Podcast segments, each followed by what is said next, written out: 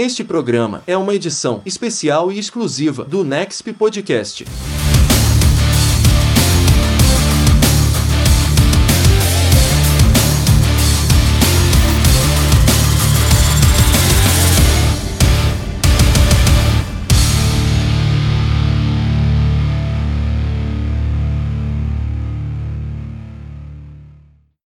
Meus caros ouvintes do Nexp Podcast, está começando mais um episódio aqui para vocês. Eu sou Klaus Simões, mediando a entrevista de hoje. É claro que você já sabe quem vai estar nesse episódio, mas antes de eu apresentar a nossa convidada, tem ela, minha companheira de bancada, Lígia Noir. Seja bem-vinda. Olá, pessoal! Estou muito feliz de estar aqui para fazer mais uma entrevista com a nossa entrevistada super especial de hoje. A Lígia falou rapidamente aqui, porque hoje tem muito assunto. Nós que recebemos o livro dela e já está aqui sendo consumido, tanto por mim quanto pela Lígia. Ela que lançou aí Entre Ponteiros e Eclipses. Mas antes da gente falar dessa obra, a gente tem que apresentar a nossa querida autora, Laís Napoli. Seja bem-vinda aqui ao Nexp Podcast. Obrigada. É, agora a gente pode falar um pouquinho sobre você, uma sinopse sobre você, é, quem é a Laís Napoli. Para quem ainda não conhece, vai ter esse início agora contigo. E para quem já conhece, quem sabe, alguma curiosidade inédita por aí. É, eu tenho 29 anos e escrevo desde pequena, mas só fui começar a publicar os meus livros mesmo quando eu já tinha lá uns 25, 26, lá pro, é, mais ou menos na pandemia, 2020, 2021.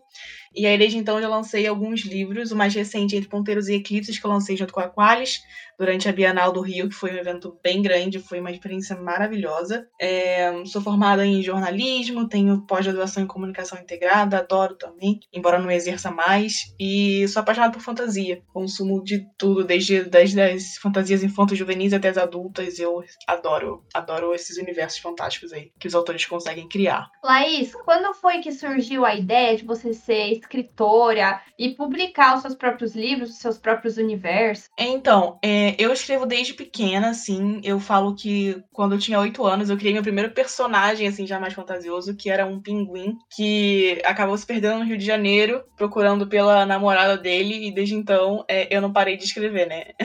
claro que essa história nunca foi publicada e tudo mais, mas foi o primeiro personagem, assim, que eu criei. E aí, depois, na adolescência, eu também é, continuei escrevendo. Terminei livros grandes, assim, é, com quase 100 mil palavras. Isso é um livro, assim, relativamente grande até. É, também nunca viram luz do dia, mas foram importantes para que eu é, continuasse, assim, né? Vendo que seria que eu gostava mesmo de escrever, que era algo que eu, que eu tinha até certas habilidades, embora faltasse técnica, né, na adolescência. E aí, quando eu fui ficando adulta, a, a vida adulta aconteceu, né? Precisei ganhar dinheiro, precisei entrar no mercado de trabalho, fiz faculdade. Isso me afastou um pouco do mercado literário. Mas na época da pandemia, quando eu, eu trabalhava numa, numa empresa CLT, mas eu acabei ficando em casa, então me deu é, mais tempo para poder focar em algumas coisas, até para não, não, não, surtar né, na época da pandemia. Eu voltei a escrever e percebi que tinha mais oportunidades né, do que eu imaginava antes, porque a gente acaba pensando que escrever, se tornar um escritor, é algo impossível, né? Quase um sonho de tipo, você ser astronauta. E de fato, até algum tempo atrás era muito mais difícil. Hoje em dia a gente tem mais oportunidades. E aí eu abracei, né, tudo tudo, isso que foi me oferecido desde 2020 e eu fui publicando livros de forma independente, publiquei três, três ou quatro livros de forma independente, até ser convidada pela Qualis para fazer esse primeiro lançamento por uma editora tradicional em um evento tão grande quanto essa Bienal do Rio de Janeiro. E Laís, é, você está aqui entre duas pessoas também da área da comunicação, a Lígia Noar aí do ramo das letras, e eu também do jornalismo, então são áreas que a gente tá todo dia né, se reinventando, tendo que é, buscar novos horizontes. E como que o jornalismo te ajudou nessa construção, se ajudou de alguma forma, é, como que ele foi importante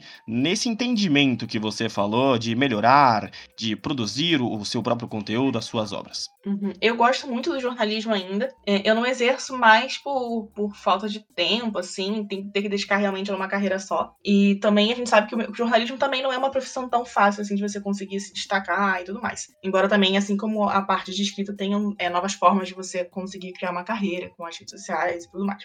Mas o jornalismo me ajudou bastante em ter expansão de mundo, é, de visão de mundo, de experiências, inclusive na época da faculdade, né? Foi uma experiência maravilhosa. E a primeira ideia do livro, do, do, a ideia do livro que eu lancei primeiro, que é Peregrina de Calmaria e Tormenta, inclusive surgiu é, a partir de uma de uma experiência que eu tive junto com o Médicos Sem Fronteiras, em que eu fiz um curso é, sobre jornalismo humanitário. Então, a partir dali, eu tive vários, vários insights e eu percebi que eu queria muito falar sobre, por exemplo, refugiados e como as pessoas tinham visões é, equivocadas de que um refugiado estaria, por exemplo, invadindo as terras de outras pessoas, né? Sendo que, na verdade, eles estão fugindo e tendo, é, lutando para ter direito à vida. Então, foi uma, uma, uma ótima experiência, assim, para começar a pensar também em mundos e vendo que tipo de, de histórias, que tipos de mensagens me impactariam de, de, é, de melhor maneira. E além disso, também é a parte textual, né? Eu trabalhei como jornalista, é, como repórter durante algum tempo, produzindo conteúdo para uma, uma empresa e focada bastante em partes de, de, de conteúdo pra, sobre política, economia, é, jurídico, enfim. Então, assim, eu aprendi muito a conseguir desenvolver minha escrita em qualquer cenário, né? Em qualquer situação. É, então, isso também ajudou bastante. Acho que a parte textual, assim, o jornalismo me ajudou bastante, além dessa visão de mundo. Acho que seriam esses dois pontos principais. Laís, eu tenho uma pergunta que vai abrir um parêntese aqui, eu acho, com o que você disse, mas é que eu fiquei muito intrigada, porque, assim, como o Klaus falou, né, eu sou da área de letras, aí pedagogia, e eu sou professora, e eu atualmente uhum. estou com os pequenininhos, né, eles têm de 3 a 4 anos. E aí você contou dessa história que você escreveu do Pinguim, do Rio de Janeiro, e eu achei muito legal, achei, tipo, que seria um ótimo livro infantil, sabe? Você pensa, assim, em pensar em publicar livros infantis, porque o seu, seu gênero é mais é, romance, enfim, né? Depois a gente vai conversar um pouco mais sobre isso. Mas você pensa em, em publicar livros infantis, assim? É, é, eu, eu também acho essa história muito fofinha. Eu acho que ela daria realmente uma boa história infantil. Não é o meu, meu foco agora. Eu acho que o público infantil ele requer um cuidado que eu ainda não tô disposta a dedicar, assim, porque você tem que saber o que, que, você, o que, que você pode falar, como você pode falar. Então, é, por enquanto, não gostaria de entrar nessa área, mas eu gosto muito de histórias infantis e infantis juvenis. Inclusive, eu acho que várias histórias que são para crianças, elas, elas tocam adultos de uma maneira também muito, muito grande, assim. Tipo, então, é, eu gosto muito. Mas eu, eu, atualmente eu foco em dois públicos, que é aquele público young adult, né, de jovem adulto, e o público mais adulto mesmo, por exemplo, com Peregrinos de Calmaria e Tormenta. São os principais, assim.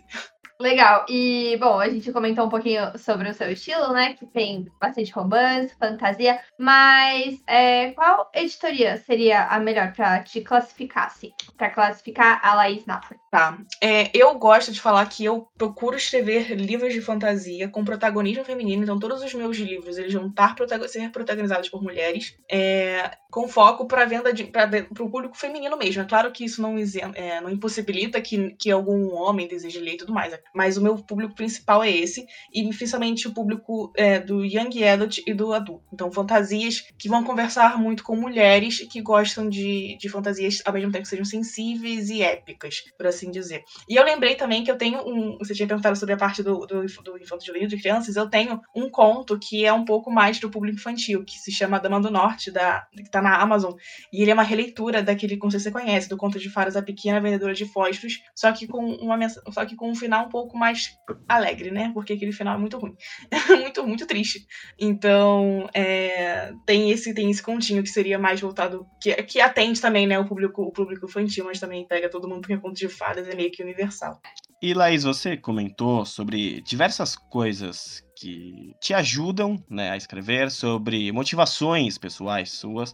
Mas hoje, quando você vai escrever, quando você foi lançar suas obras, é, o que mais motiva você e quando você vai lançar as suas obras de forma independente também, com as respostas da vida, o que você quer oferecer para o público? Cara, acho que principalmente emoção. Tem, tem uma. Tem muita gente que acredita que o gênero de fantasia ele é escapista, né? Então que você lê fantasia para você escapar do mundo. Eu não gosto muito dessa visão. Eu acho que a fantasia, na verdade, ela te faz é, compreender o mundo a partir de um mundo fantástico. É, a gente, por exemplo, a gente quando tá lendo uma fantasia, é claro que a gente, ah, ainda mais se for uma fantasia num mundo inteiramente novo e tudo mais, a gente vai, é, a gente sabe que tem muitas coisas ali que não são reais. Só que nada disso é construído, todas as, as situações, as mensagens que são construídas no livro de fantasia, elas reverberam muito com o que a gente é, sente, né, no, no, nosso mundo. Então eu acho que quando você tá lendo uma fantasia, você consegue se deixar tocar e você consegue ter sentir empatia pela situação dos outros, por exemplo, como Peregrinos de Camaria Tormenta, que é muito essa questão de, de você perceber como os refugiados não estão querendo, é, sei lá, tomar o lugar de pessoas é,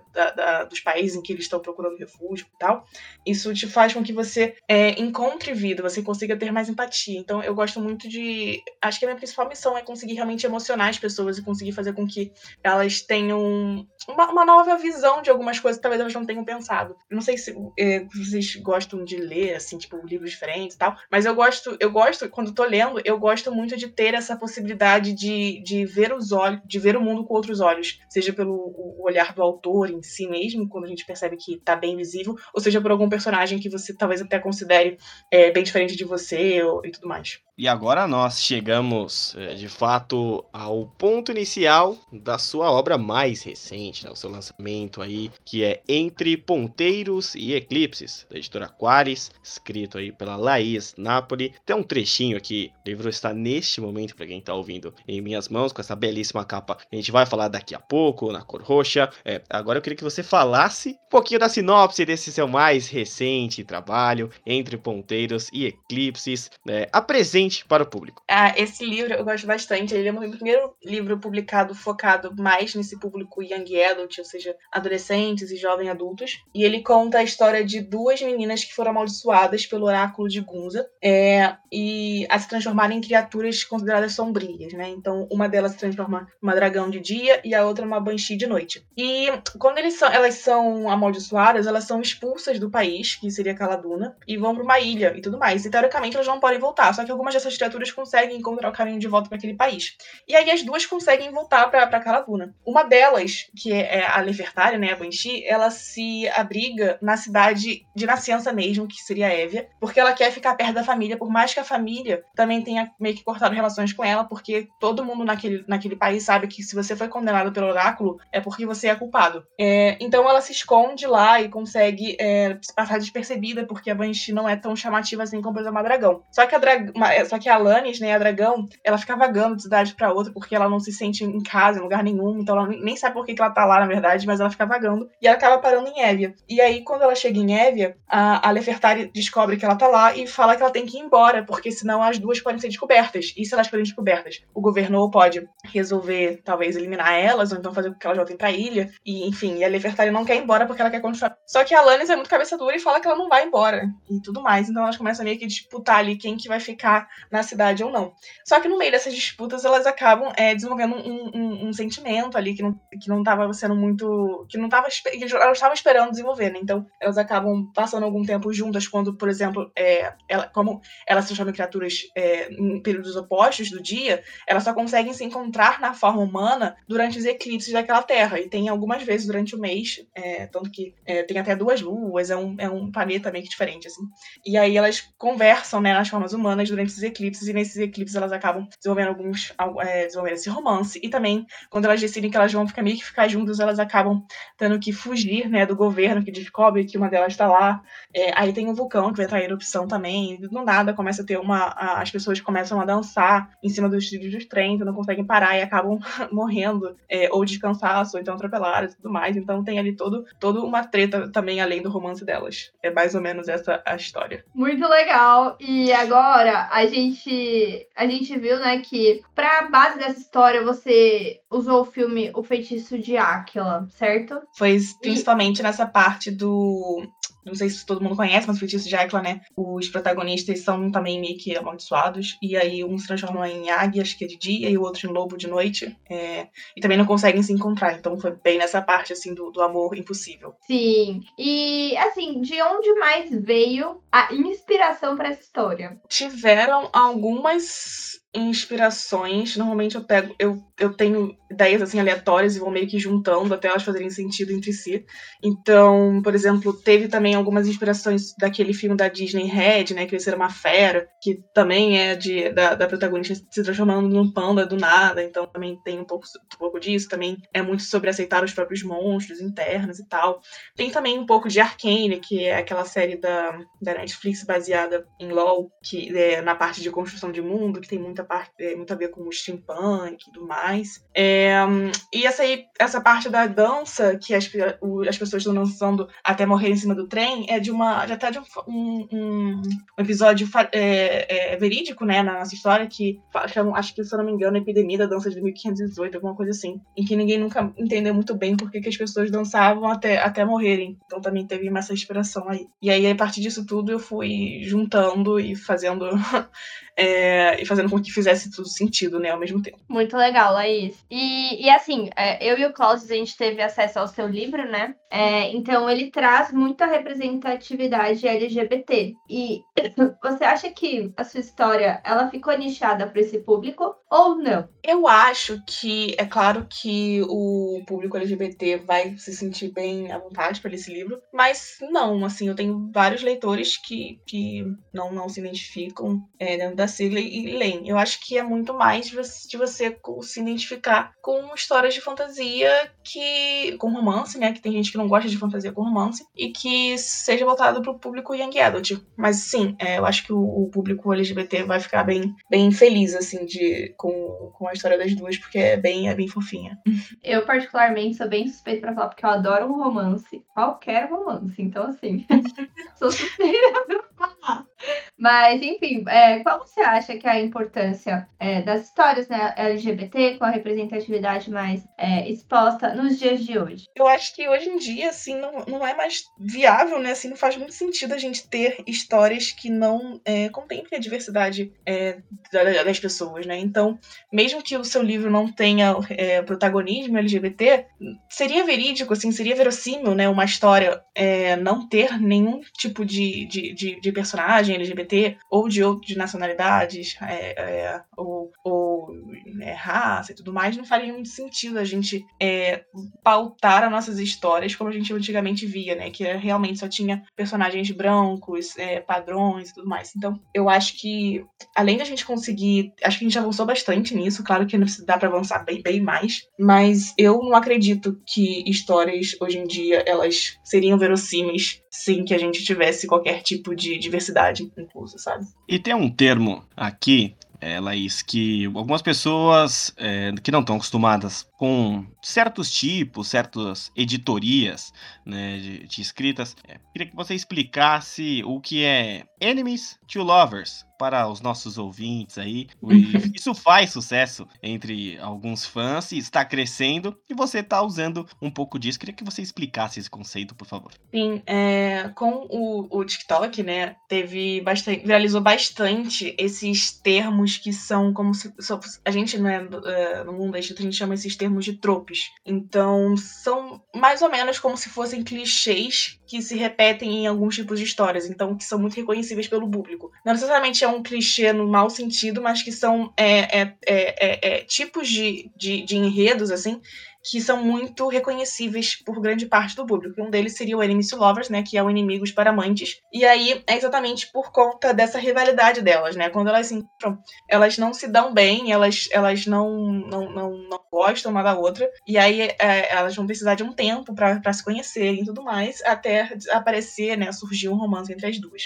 E a gente, quando a gente divulga, né, a gente divulga, divulga esses tropes porque é algo muito relacionável com o público e muitas pessoas procuram, né, especificamente especificamente, eu quero, às vezes procuram, tipo, quero ler uma fantasia que tenha enemies lovers. Então, se você sabe que um livro X tem esse, essa trope, você já estava interessado, fica mais fácil de você depois, de você querer é, passar ele na frente da, da, da, sua lista de leituras e mais. Então, é, é, é, bem mercadológico. Antigamente era mais um termo interno, assim mesmo, do, do mundo de escrita, né, de storytelling e tudo mais. Mas com o TikTok, né, se popularizou bastante, assim, pra gente divulgar como marketing mesmo.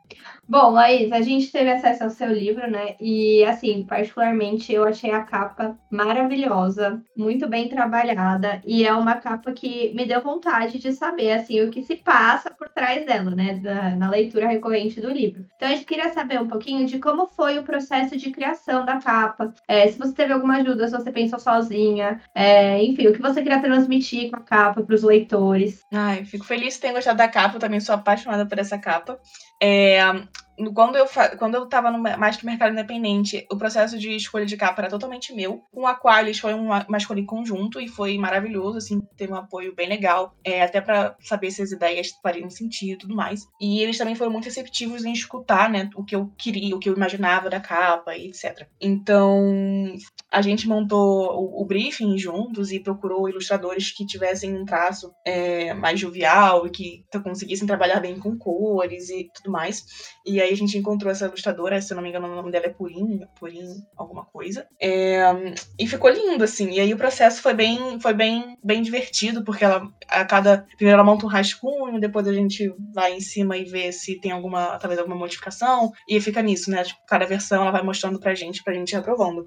E eu gostei bastante, gostei. Essa sugestão de cores fui eu que dei. É, a, a, cor inicial era, era, um, era outra, e eu pedi pra gente testar com essa, e a gente gostou, ficou. Porque o, o roxo e amarelo se destaca bastante, é bem atrativo visualmente. E foi, foi mais ou menos isso, assim. Então foi é um processo bem divertido. Eu gosto bastante de escolher capas, na verdade. E a gente queria que deixasse bem claro que era um romance, né? Do Enemies to Lovers, então por isso que elas se olham de uma maneira assim, um pouco não, nada, não, não muito amistosa, né, na capa. É, e também que era uma fantasia. Então, por exemplo, tem o vulcão ali atrás, é, tem os elementos do steampunk com o relógio, as engrenagens, as roupas das meninas, que mostram que tem essa ambientação mais no steampunk. Então, a gente trouxe, tentou deixar esses elementos bem, bem evidentes, né? Que seria uma fantasia jovem, é, com essa ambientação, e, e, e foi basicamente isso, assim. Acho que a gente conseguiu passar bem. é, muita gente diz que a capa não é importante, mas é totalmente importante. É por ela que as pessoas muitas vezes chegam né, até uhum. o trabalho, então isso é bem legal. E agora a gente vai falar em outra coisa que tem chamado muita atenção na escrita, Laís, que é a narrativa em primeira pessoa. E principalmente as perspectivas das personagens, né? É daí que você partiu. Isso é uma escolha bem ousada. Queria saber se é seu estilo favorito ou foi especial para essa obra, quem sabe um teste, mas essa narrativa em primeira pessoa a gente tem visto aparecer muito nos livros e você usou dela aí para escrever a sua obra. Isso, na verdade essa eu escrevi essa obra uma perspectiva das personagens mesmo de uma maneira bem interna, mas foi em terceira pessoa e foi uma foi uma escolha em, em, é, consciente, é, porque até porque os, no, no livros de fantasia em si a gente os, os, os leitores estão bem acostumados com é, a narrativa na terceira pessoa e tudo mais. E também eu queria conseguir trazer alguns pontos, algumas perspectivas a mais sobre o universo de uma maneira diferente nos finais dos capítulos. Então, por exemplo, é, eu, eu intercalo né, a, a, o ponto de vista em que a, a, história é narrada. Então, no capítulo, acho que nos capítulos ímpares é a Alanis que, que a gente está por dentro da cabeça, e nos pares é a Lefertari. E aí, no final de cada um desses capítulos, sempre tem uma, uma ceninha que fala um pouco sobre o passado delas e conta também algum traço a mais sobre esse mundo que elas vivem. Então isso seria mais fácil de ser passado se eu tivesse com esse narrador em terceira pessoa. É, e é um narrador que eu gosto bastante. É, que eu já usei algumas vezes. A principal diferença foi que é um narrador em terceira pessoa no presente, que não é tão comum assim. Quando a gente tem narrações no presente, normalmente é em primeira pessoa. Mas também tem sido bem. O pessoal tem recebido bem, tem gostado, elogiado a escolha do narrador. E no meio de tantas histórias, de tanta produção, na hora que você estava lá escrevendo e teve a ideia toda de entre ponteiros e eclipses, eu queria saber se tem algo da vida pessoal da Laís Napoli dentro desse trabalho inteiro. Ai, acho que sempre tem. É muito, é muito difícil não ter nenhum, nenhum traço assim do escritor, né, dentro de alguma obra. E eu acho que o principal aqui seria é, a jornada de, de auto, auto perdão, né, autocompaixão delas. É, eu sempre fui uma pessoa assim que me, me, me, culpo muito quando eu, quando eu sinto que eu erro, então que eu não atendi a expectativa de alguém. Então, elas já começarem, né, como condenadas e se sentindo muito culpadas por terem sido condenadas, elas se sentem, elas sentem que realmente são merecedoras daquele destino. É, e elas, a jornada delas é talvez é compreendendo que é, a gente pode, que tudo bem, a gente pode ter errado no passado, e, mas a gente é, merece, né, poder viver, ser felizes no presente e conseguir perdoar, se perdoar pelo que aconteceu. É, conversa bastante comigo. Então, acho que é o principal aspecto, assim, é essa jornada delas mesmo, de, de perceber que tudo, tudo bem vocês ter, tudo bem ter errado. É, é claro que, é, que a gente tem que ficar, tem que, tem que refletir sobre o que aconteceu e tudo mais, mas que a gente não pode viver sempre à, à mercê né, daquele erro, que a gente merece é, é, é, viver depois daquilo, né? Que existe vida depois do, do, do, que acontece de ruim na nossa vida. Nossa, é bem, é bem, foi bem bonita essa explicação sua, porque acho que não é só você que sente isso, muitas pessoas sentem e acho que elas podem se espelhar, né, no, na sua obra. Então foi bem legal de escutar. É, e assim, Laís, agora a gente vai trocar um pouquinho de assunto, mas quanto tempo mais ou menos você demorou para escrever entre Ponteiros e Eclipse? Você sabe? Você, você tem alguma noção? Eu acho que foram seis meses. Foi um livro que eu escrevi relativamente rápido, até por conta do prazo, assim, é, para publicação para a Bienal do Rio de Janeiro. Mas foram, assim, seis meses é, trabalhando nele direto, né? Escrevendo, revisando e tudo mais. Mas eu sempre tenho um processo inicial de todas as minhas histórias que é de ficar é, internamente na cabeça, né? Pensando na história, pensando nos personagens, pensando em algumas coisas. Então, nesse processo de, de ter ideias é, e de anotar essas ideias, isso já acontece há, meses antes, né? Então, mais de um ano, isso a gente pode colocar com certeza. Mas de escrita mesmo, de trabalhar, botar a mão na massa, foram seis meses. E Laís, que a gente queria saber de você, como você chegou ao contato da sua editora de publicação? Qual foi o retorno que eles te deram? Como que foi essa negociação? A gente sabe que isso é um, um ponto, né? Que os autores muitas vezes têm dificuldades, outros têm 100% é, de acerto nisso. Como foi todo esse processo, essa jornada aí com a editora Qualis? Legal. É, é um assunto bem interessante, né? Porque eu até falei já que antigamente, antes de 2020, eu achava que ser escritora, né? Ter uma carreira como escritora seria impossível, é algo impossível no Brasil, porque a gente sabe que é difícil. Ainda não é tão simples assim, mas já avançou bastante. E, e eu acho que o que. É, é, ah, não, acho não, tenho certeza que o que colaborou foi que hoje em dia a gente tem a possibilidade de mostrar o nosso trabalho é, e vender o nosso trabalho e construir já um, um, um, é, um público leitor a partir das redes sociais e da autopublicação, principalmente pela Amazon. Existem também outras plataformas, como o Wattpad e tudo mais, mas na minha experiência eu comecei pela Amazon é, e fez muito sentido para mim. É, eu, a Qualis entrou em contato comigo porque uma das editoras leu Peregrinos Caminho e Tormento, que foi um dos livros, o primeiro livro que eu lancei, gostou muito, é, viu bastante qualidade, percebeu que eu já tinha também um público, é, um público leitor construído em construção e tudo mais, e me convidou para é, apresentar as minhas ideias. Então, Aí, a partir disso, elas gostaram muito dessa ideia de eclipses e a gente ficou conversando até mais de um ano, acho, assim, até a gente fechar. E desde então tem sido uma, uma experiência muito positiva, assim. Eu gosto bastante de trabalhar com outras pessoas é, na, na, publicação de livros. Tem algumas pessoas até acreditam, né, que escrever um livro é um processo solitário, que você tá ali sozinho, mas na prática não é assim. Você, é, e eu gosto muito dessa troca com outros profissionais, exatamente porque eu sei que quanto mais gente envolvida no meu livro, mais ele vai ter uma qualidade, assim, maior. Então eu gosto bastante. E, Laís, você por acaso imagina assim a sua obra se tornando uma série ou um longa? Nossa, seria um, seria um sonho. Eu gosto muito de, de, de imaginar de livros se tornando. É, indo para o audiovisual. É, essa especificamente, eu vejo muito sendo por uma, uma, uma série animada no estilo de Arcane, por exemplo, mais do que talvez uma uma produção com. Eu não, eu não, sei os termos, os termos, técnicos, né? Mas com pessoas mesmo, né?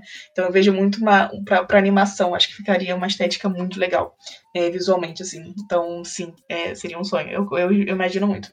O meu objetivo de vida é ter os meus, os meus livros um dia adaptados para o cinema ou para a TV, enfim, alguma coisa do tipo. E qual a maior dificuldade, o maior desafio, né, de escrever para um público feminino? Porque você citou, né, que as suas personagens sempre, é, as principais são femininas, é, você tem direcionamento pro, pro mais para o público feminino, então conta pra gente qual é o maior desafio desafio, né, de escrever para esse público determinado. Uhum. É, eu não vejo, assim, uma dificuldade, pelo menos, assim, em mim, no quesito de público feminino, é o público que eu mais, que eu mais gosto mesmo de escrever. É um, público, é um público bem grande também de leitores, se eu não me engano, eu tenho quase certeza que a maioria dos leitores no Brasil, pelo menos, é, é, é formado por mulheres e por, por mulheres, né, tanto jovens quanto, quanto adultas. E... Mas eu vejo que ainda existem ah, algumas pessoas, ainda mais quando a gente sai um pouco do, do, do dentro das redes sociais e vai para leitores que vão mais para, por exemplo, compram livros na, nas livrarias e tal, que ainda tem certo preconceito com autoras escrevendo fantasia. Ainda existe esse, essa ideia de que, que livros de fantasia são melhores quando escritos por, por autores, autores homens, assim, sabe? E a gente já sabe que isso é verdade, assim, até porque as maiores escritoras, assim, de best-sellers que tem atualmente, é, como a Sarah J. Maas, a Claração da Clare e tudo mais, é tudo, é tudo mulher e elas escrevem muito bem e tem uma legião de fãs. Mas ainda tem esse, esse pequeno preconceito por alguma parte da, da, da sociedade. Mas nunca tive nenhum problema com isso, é, diretamente comigo, pelo menos não, não que eu saiba. é, seria mais por conta disso, assim, das pessoas acharem que é, mulher só não pode ter fantasia porque teoricamente só escreve romance, como se romance fosse algo também pior para ser lido, ou então algo que, que não tem qualidade literária. Então ela tem um pouco também sobre, sobre isso. E sim, esse, esse Entre Ponteiros e Eclipses é um focado em romance, mas eu não escrevo só fantasia focada em romance, embora os meus livros tenham romance sim, até porque na vida real as pessoas se relacionam romanticamente entre si. Então, de novo, não seria verossímil nenhum personagem ter alguma relação romântica em algum momento, porque a vida, a vida real ela é pautada por relações interpessoais, inclusive relações românticas. E lá aí chegou o grande momento que a gente não vai deixar, é claro, pro final aqui. A gente gosta que o autor do livro fale sobre a obra, é, principalmente o famoso jabá, né, no meio do episódio. Queria que você falasse onde a gente pode encontrar o livro, o seu contato, suas redes sociais, é, se a mídia física, a mídia online. Queria que você falasse como que a gente chega até este trabalho. Legal. É, Entre Ponteiros e Eclipses está disponível na, no site da Qualis para venda o livro físico. Em breve ele vai estar tá na Amazon também em e-book, mas por enquanto ele está só no site da Qualis. Os outros livros que eu tenho estão todos disponíveis na, na plataforma da Amazon, estão dentro do Kindle Limited, né? Que você é aquele programa de assinatura que você pode pegar livros gratuitamente se você estiver assinando. E eu sou muito ativa nas redes sociais, principalmente no, no Instagram e, no, e, agora no TikTok também. Então, no, no Instagram, o meu, meu perfil é laís.napoli, que é meu perfil voltado para principalmente como autora. E eu também tenho o Dicionário da Fantasia, que é um perfil em que eu fa eh, falo mais com escritores que desejam se profissionalizar como, como, como escritores, né? Ter uma carreira na, na escrita em si. E no TikTok, o meu, o meu usuário é laís.napoli. Então, meus caros, é, minhas caras também, vocês podem ir até o nosso site nextbr.com, vai ter uma matéria exclusiva lá em texto, com algumas falas da Laís, os links que ela falou aqui, vai ter também uma sinopse do livro, vai ter a capa do livro, vai ter tudo, principalmente a plataforma de áudio que você quiser ouvir. Se você está ouvindo é, numa plataforma e seu amigo, sua mãe, é, sua irmã, tanto faz a pessoa que quer ouvir, tem uma plataforma diferente, ela pode escutar gratuitamente. E os links estão na matéria. É só digitar lá, Laís Napoli, que você já vai saber. Laís, qual o retorno que você recebeu até aqui das pessoas? É, se alguém já fez resenha sobre o seu livro e para quem você apresentou esse trabalho, qual foi a devolutiva que você teve? Por enquanto, o retorno tem sido muito maravilhoso. É, já tem. Foi lançado oficialmente lá em setembro, então já tiveram alguns leitores aí que me mandaram mensagens surtando, então com fotos marcando o livro, é, é, com marca-texto, as frases que gostam, comentando as frases e tudo mais. Eu acho isso muito legal, é muito bonitinho de ver. Eu adoro quando me mandam, inclusive. E o retorno também foi muito positivo na Bienal. Como foi minha primeira experiência na Bienal, eu tive uma sessão de autógrafos lá e foi mais gente do que eu esperava. E também é, é muito incrível ver várias pessoas é, ou te conhecendo na hora, então te acompanham já nas redes sociais, chegando lá para comprar o seu livro e elogiando a capa, elogiando sua escrita, te elogiando no geral e ficando nervoso por chegando perto de você, como se eu fosse famosa, assim, sabe? Tipo, mas foi uma experiência muito legal. Então, é, Entre Ponteiros e Eclipse já tem um, um, carinho, assim, bem grande no meu coração, porque ele já me proporcionou várias primeiras experiências, como, por exemplo, essa da Bienal em si. Laís, é, fale um pouco dessa experiência aí da Bienal, porque eu já tive na Bienal do Livro quando eu era criança, pela excursão de escola. Depois eu fui adolescente, né, já olhando tudo com outros olhos, e das duas duas vezes já como imprensa e é totalmente diferente. É, eu queria que você fizesse um comparativo, Laís, sobre alguma vez que você foi numa Bienal do Livro ou que você foi em algum lugar que tinha é, essa experiência. Aqui em São Paulo a gente tem a Feira da USP, que é muito importante, mas como autora e como visitante, esse comparativo e um pouco do que você vivenciou nesse grande evento. É, é bem legal essa pergunta, porque eu sempre fui também na, na, nas bienais, né? Eu sempre gostei de ler desde criança. Então, eu tenho memórias ótimas das bienais aqui do Rio, né? Que eu participei quando eu, quando criança e adolescente. E eu lembro que eu ficava muito feliz de poder comprar os livros, é, ficar procurando lançamentos novos, então aqueles lançamentos que eu já queria antes e tudo mais. Eu lembro que eu consegui uma vez é, pegar autógrafo da, da Maggie Cabot, quando eu tinha acho que 14, 15 anos. Então foi uma experiência muito legal. E aí, voltar para a Bienal do Rio como autora, tendo uma sessão de autógrafos e tendo as pessoas é, vendo meu, o, o banner, né? Porque a Qualis, quando ela vai na, na, nas bienais, ela coloca no stand dela os banners bem grandes. Então as pessoas é, vendo o seu nome, vendo o seu livro, te procurando, é, te abraçando, é realmente, assim, tipo, uma experiência maravilhosa. E eu já e também no ano passado eu fui na Bienal de São Paulo eu ainda não tinha fechado com a Qualis, mas eu já tinha publicado alguns livros de forma independente e eu já tinha sentido parte desse carinho, já tinha dado autógrafo, já tinha gente é, perguntando quando que eu ia lançar, se eu ia lançar com a Qualis ou não. É, e já tinha sido uma experiência muito legal você chegar lá e você ser reconhecida, assim, né, pelo seu trabalho. E na Bienal do Rio, isso foi multiplicado, sei lá, é, em 10 vezes. Então, é muito bonitinho. E acontece também de, hoje em dia, literários, principalmente, e as pessoas me reconhecerem, algumas pessoas me reconhecerem e pedirem foto, autógrafos, e ainda, ainda é um pouco estranho é, é, ser, ser famosa, assim, claro talvez não tão famosa e tal, mas ter gente que te, te para e fica nervoso de falar com você. É estranho, mas é bonitinho. Eu acho, eu acho muito legal, eu gosto desse contato. Bom, Laís, você disse que lê desde criança, né? Que é uma história bem bonita que você tem com a literatura aí. E é claro, né, que devem existir livros que marcaram muito a sua vida, autores também, os autores favoritos, os que marcaram mais. Então, compartilhe um pouco com a gente de quem são seus autores favoritos, os livros que te marcaram muito, enfim. Legal. É, eu comecei, eu não, eu não sei exatamente qual foi o primeiro livro que, me, que eu li pela primeira vez, mas eu lembro que desde pequena eu gostava muito dos gibis, né, da Turma da Mônica. Eu acho que muitos leitores começaram, né, se foram formados por conta dos gibis da Turma da Mônica, bem criancinhas. É, mas eu lembro que o primeiro, se eu não me engano, o primeiro livro mesmo que eu li, assim, tipo romance, né, maior, foi Harry Potter e eu fui muito viciada em Harry Potter durante toda a adolescência. Harry Potter tem um carinho, eu tenho um carinho bem grande por Harry Potter por conta dessa nostalgia, porque foi o que me inseriu no mundo da, da, da dos livros em si, né. Aí depois é, eu, eu continuei lendo os livros best-sellers, então participei de toda aquela fase de Crepúsculo, é, né, não cheguei a pegar de Percy Jackson, que eu tava no fim da, no fim da adolescência, mas também é, acompanhava, né, os surtos e tudo mais, eu li, eu li Eragon, é, e aí depois eu fui, mud é, fui, não mudando, porque eu continuei lendo fantasias, mas eu fui também explorando outros gêneros, e aí um autor que me marcou muito é o Carlos Ruiz Zafón, que é um autor, é, é até difícil dizer o que, que ele, qual é o gênero dele, porque ele escreve é, uma literatura meio gótica e tem suspense, algumas pessoas falam que tem certo realismo mágico envolvido, é, então é uma, é uma, é uma vibe bem diferente, assim, é, e eu gosto muito da, da escrita dele, é uma escrita bem lírica, bem bonita, então ele também me, me inspira bastante.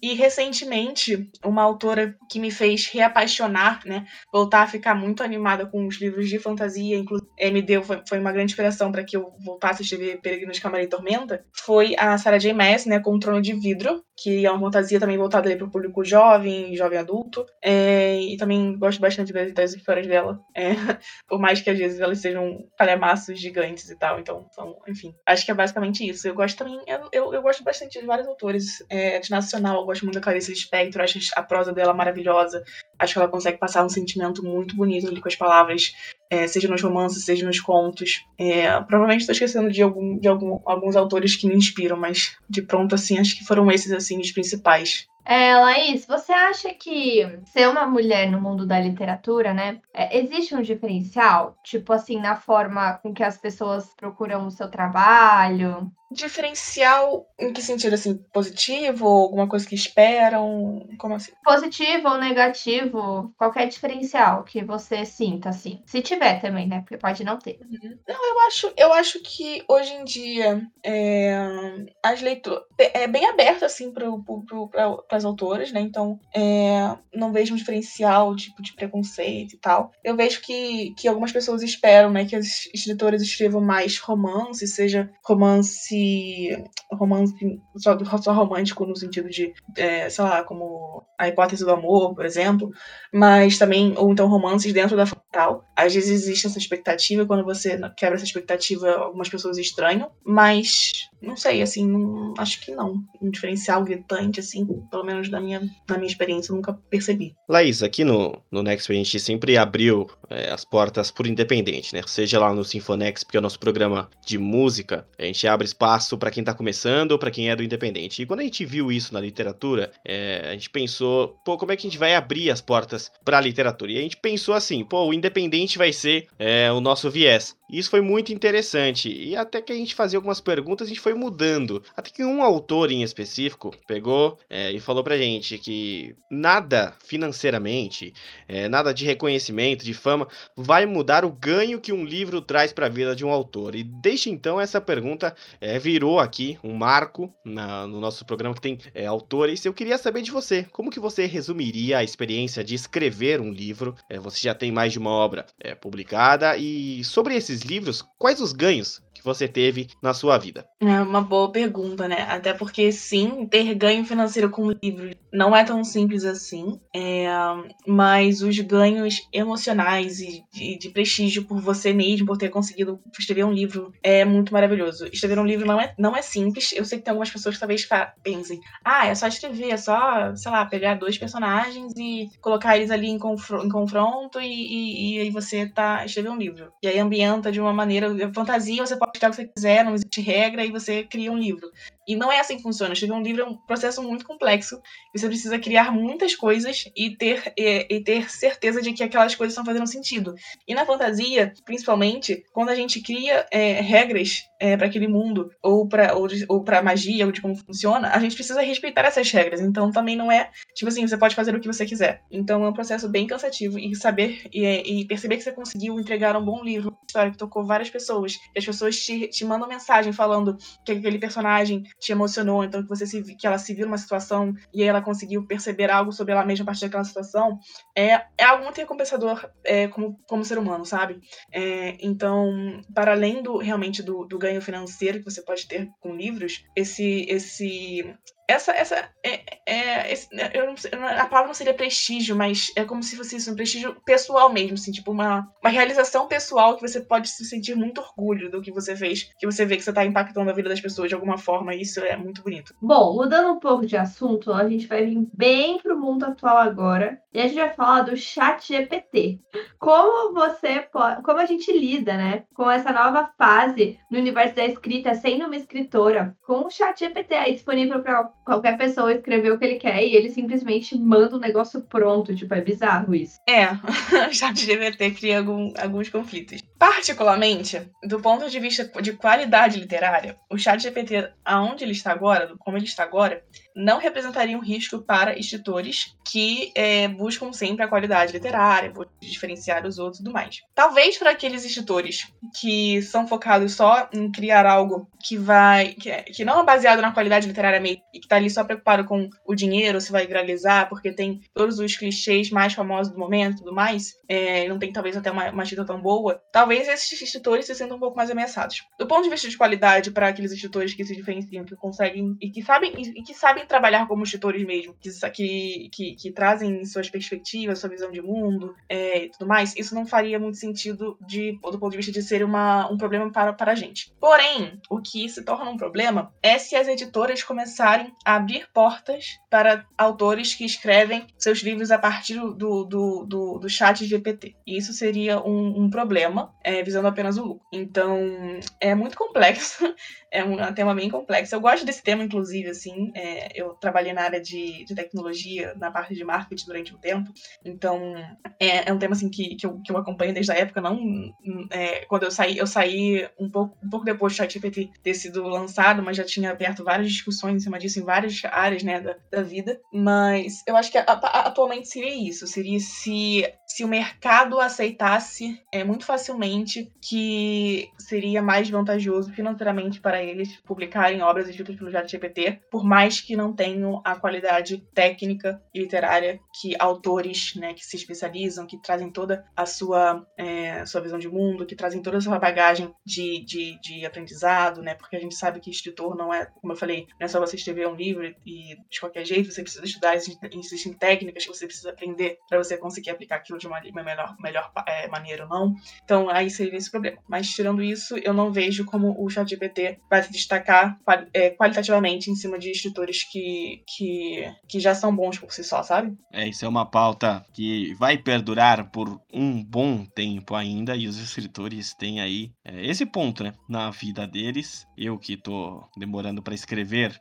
terminar meu livro de contos, é, já pensei assim que não será parte né, da minha escrita. Laís, qual o recado que você deixaria para quem já leu o seu livro, para quem vai ler o seu livro, depois de tudo que a gente falou até aqui? Ah, acho que se divirta lendo. É, se quiser me mandar mensagem com surtos, eu vou adorar. Não precisa ficar com vergonha, porque eu gosto muito de interagir com os leitores nas, nas redes sociais. Pode ser que demore um pouquinho para responder, mas eu sempre tento responder todo mundo. É, e que, e que assim, se divirta mesmo, entre de, entre de, de, de coração aberto é, e, e não tenha medo de ler uma. Mesmo se você já for adulto também, de, de, de tentar experienciar é, literaturas mais jovens, porque pode ser que você se surpreenda mesmo. Já tenho 29 anos e às vezes eu me surpreendo muito com livros que eu vejo, tipo, eu não sou público-alvo, com certeza, mas quando eu vou ler, eu percebo que eles me emocionam de, toda, da, de toda forma, né? Eles conseguem emocionar também. Mesmo se eu, mesmo eu já saindo da fase, né, da, de apreciar uma história mais, mais adolescente e tal. Então, assim, acho que seria isso. Bom, mas nós estamos chegando nos momentos finais da nossa entrevista. Então, queríamos agradecer muito por você ter disponibilizado seu tempo para vir aqui conversar com a gente. E deixa um pouquinho aqui pra gente sobre os seus sonhos, as suas metas, pretensões para o futuro e os seus agradecimentos. Legal. É,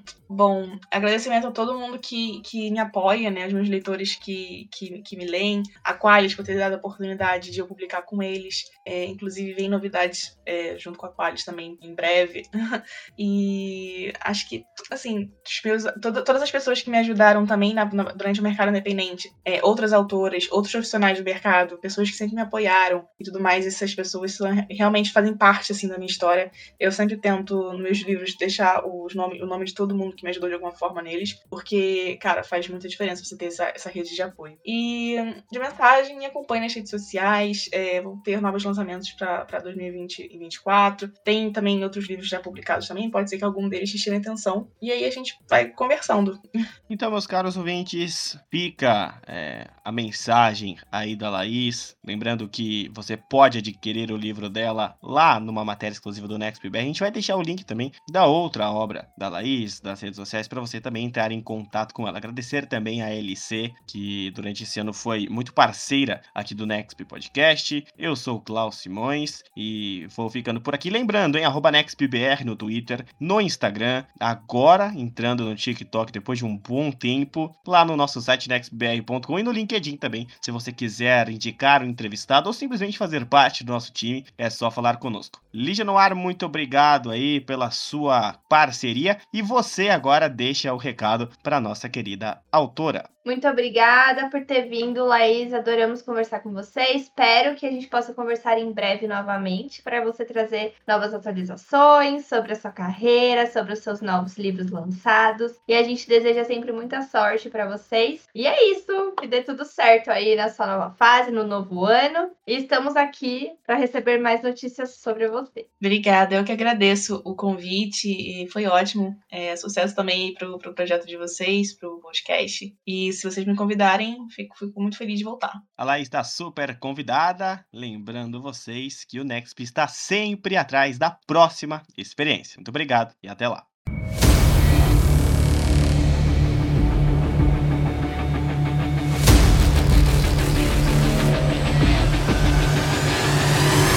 Este programa é uma edição especial e exclusiva do Nexp Podcast.